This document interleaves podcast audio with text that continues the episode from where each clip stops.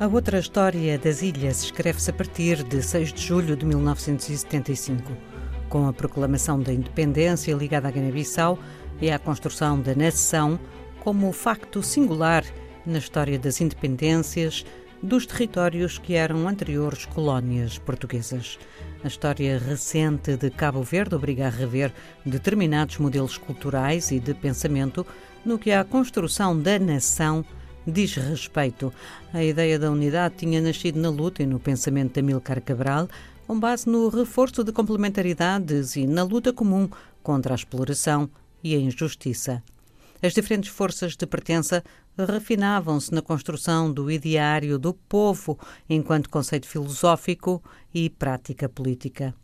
Atente-se que, para os teóricos, a identidade é construção permanente para além dos fatores culturais que a informam.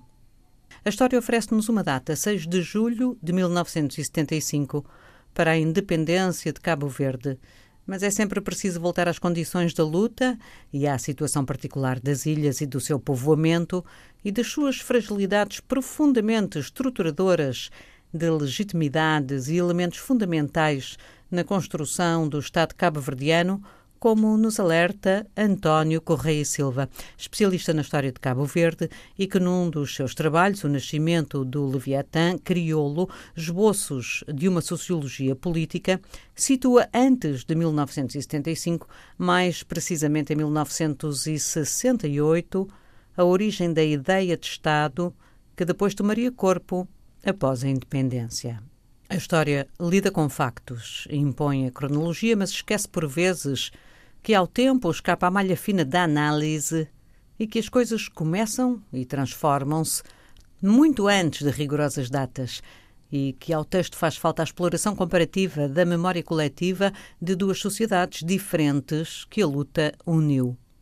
Vários campos disciplinares, mormente a literatura, vão devolvendo com a leitura a formação de uma consciência do ser cabo-verdiano e do seu nacionalismo e das diferentes formas de resistência à violência colonial. Para o continente africano, 6 de julho é mais do que uma data. É Cabo Verde inscrito na história das nações e o consequente alargamento de todas as margens do mundo. As sugestões hoje para os ouvintes são de leitura Amilcar Cabral, textos escolhidos Unidade e Luta, Lisboa, Seara Nova, 1974, e António Correia e Silva, Dilemas do Poder na História de Cabo Verde, editora Rosa de Porcelana, 2015.